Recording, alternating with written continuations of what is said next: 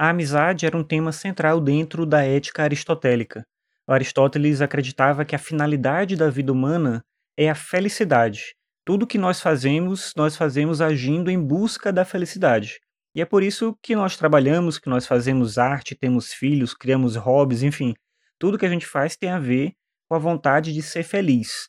O problema, então, não é tanto o fim, a finalidade da vida humana, mas sim os meios que nós utilizamos para conseguir a felicidade. E algo que se junta a isso é aquilo que precisamos para sermos felizes. É provável, claro, que cada pessoa tenha uma lista do que a faz feliz ou daquilo que ela gostaria de ter para poder se sentir feliz.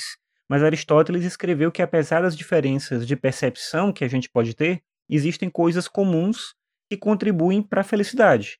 E a principal delas é a virtude, mas se juntam à virtude o acesso a bens materiais, porque, por exemplo, uma pessoa que passa fome, que passa necessidade, não vai conseguir ser feliz.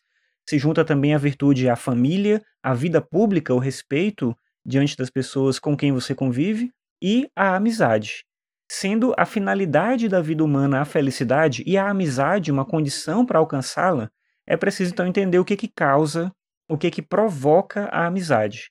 Para Aristóteles, e ele escreveu isso num livro que ganhou o título de Retórica, tem três coisas que causam a amizade. A primeira é fazer o bem. A segunda, fazer o bem sem ser solicitado. E a terceira é não espalhar o fato quando você faz o bem para uma pessoa, né? não contar vantagem por conta disso. Além desse fato de ter três coisas que causam a amizade, ele defende a tese de que as melhores pessoas constroem as amizades mais fortes e verdadeiras.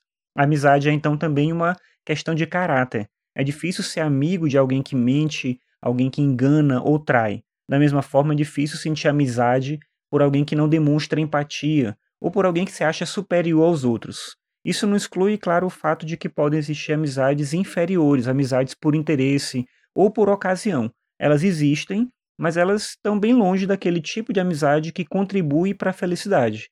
Por isso, ser ético, ser virtuoso, é em parte também um caminho de realização pessoal.